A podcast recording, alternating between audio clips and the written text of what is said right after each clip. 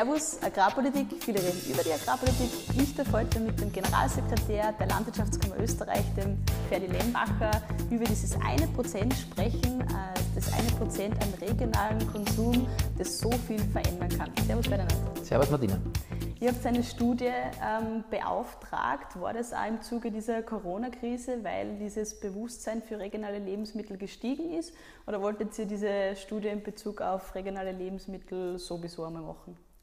Also wir haben prinzipiell äh, sowieso vorgehabt, eine Studie zu machen.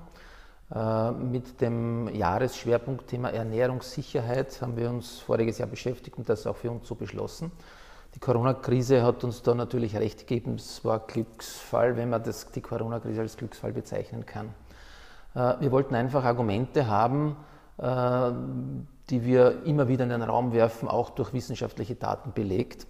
Äh, wir haben immer gewusst und das gesagt, dass im vorgelagerten Bereich, im nachgelagerten Bereich die Landwirtschaft für sehr viele Arbeitsplätze und für sehr viel mehr Wertschöpfung sorgt, als das nur der landwirtschaftliche Sektor äh, in den Statistiken ausweist. Und mit den Ergebnissen dieser Studie ist uns das äh, gelungen, das auch wissenschaftlich zu belegen. Äh, jetzt sagen die Ergebnisse dieser Studie, ich habe mir das im Vorhinein ein bisschen durchgeblättert, dass das eben auf den Arbeitsmarkt konkret, also sprich Arbeitsplätze und auch auf die Wertschöpfung in der Landwirtschaft und in den vor- und nachgelagerten Bereichen Auswirkungen hat. Was heißt das jetzt konkret in Zahlen ausgedrückt? Also das Ergebnis der Studie kurz zusammengefasst. Die Annahme war, äh, was bewirkt ein Prozent weniger Import von Agrargütern, Nahrungsmitteln, Getränken. Äh, und wenn dieser äh, geringere Import durch österreichische Produktion und österreichische Produkte ersetzt wird.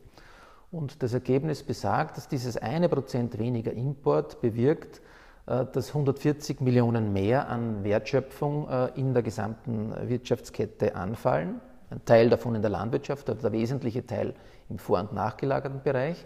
Äh, und dass diese 140 Millionen 3100 Arbeitsplätze zusätzlich schaffen würden.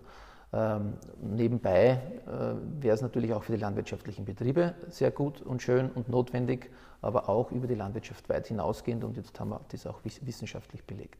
Also 140 Millionen und 3100 Arbeitsplätze, wenn nur ein Prozent mehr an regionalem Konsum stattfinden genau, würde. Wenn ein Prozent weniger importieren. Mhm, mhm, mhm. Jetzt könnte man auch sagen, wir exportieren einfach einen Prozent mehr. Hätten wir da die gleichen Effekte?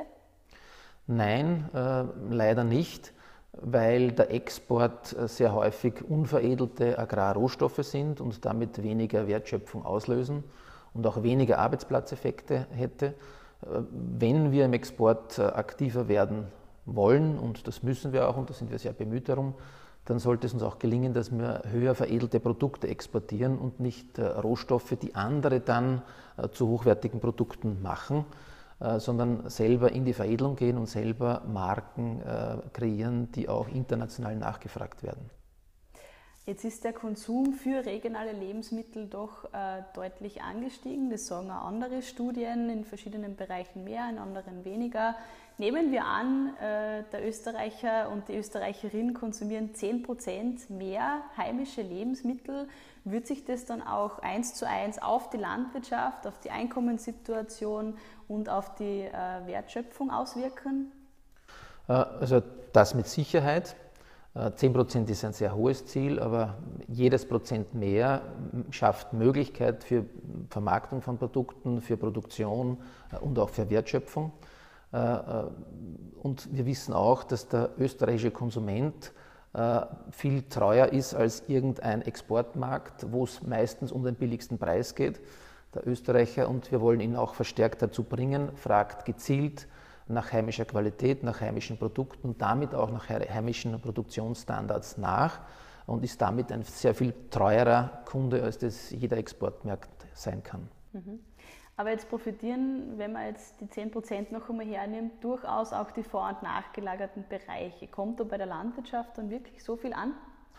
Das soll auch so sein, dass die vor- und nachgelagerten Bereiche profitieren. Da haben wir ja nichts dagegen.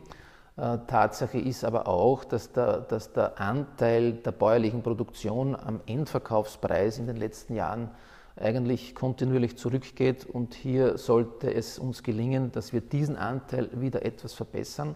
Aber am Ende des Tages äh, profitiert natürlich auch immer der Landwirt äh, mit, wenn ein österreichisches Produkt gekauft wird. Wir müssen uns bemühen, dass er noch mehr davon profitiert. Ähm, jetzt haben wir äh, gesehen, dass regionaler Konsum viel verändern kann. Was kann man politisch konkret machen, um diesem Ziel näher zu kommen? Also ganz ein wesentliches Ziel unsererseits, und das ist auch im Regierungsprogramm so abgebildet, ist die verpflichtende Herkunftskennzeichnung für die wesentlichen äh, agrarischen Produkte, Fleisch, Milch, Eier in der Gemeinschaftsverpflegung. Dort ist mit der Kennzeichnung ist nicht so weit hergebracht meistens, das heißt aber auch bei Verarbeitungsprodukten. Das heißt in Kantinen, Schulen, Kindergärten, genau. Kasernen. Genau und auch in Verarbeitungsprodukten. Es ist so, dass die, die frische Produkte, das Fleisch zum Beispiel oder die Milch meistens sehr gut gekennzeichnet ist und das sehen wir auch, dass der Konsument gezielt dorthin greift.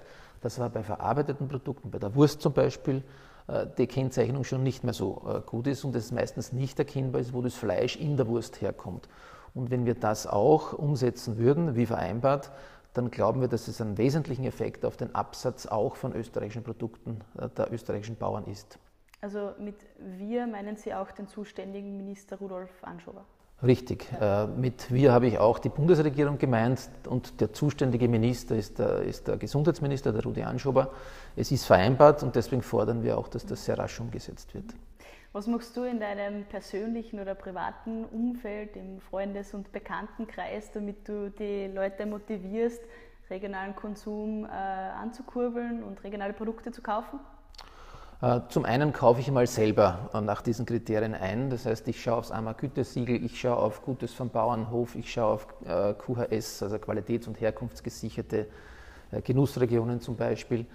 Ähm, ich versuche meine Freunde auch bei Gelegenheit, Ernährungsthemen sind immer ein Thema, zu überzeugen und darauf hinzuweisen, dass es wesentlich ist, auch die regionale Herkunft zu beachten und ich frage auch im Supermarkt gezielt nach, wenn mir auffällt, dass da Produkte, frische Produkte, Obst, Gemüse aus Regionen sind, äh, Spanien, Italien, wo auch immer, wenn es gerade österreichische Produkte gibt, weil ich hoffe, dass die das auch weitergeben und dann in den Handelsfirmen auch dafür sorgen, dass diese Nachfrage gezielt äh, auch weiter oben in den Handelskonzernen ankommt.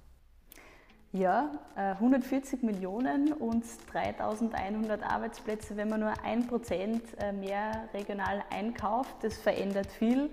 Danke für das Gespräch. Ich glaube, es ist nicht einfach, dass man so Studien immer wieder ähm, konsumentenfreundlich herunterbricht. Ferdinand, danke fürs Dabeisein. Danke für das Gespräch. Servus. Tschüss, Baba. bis zum nächsten Mal.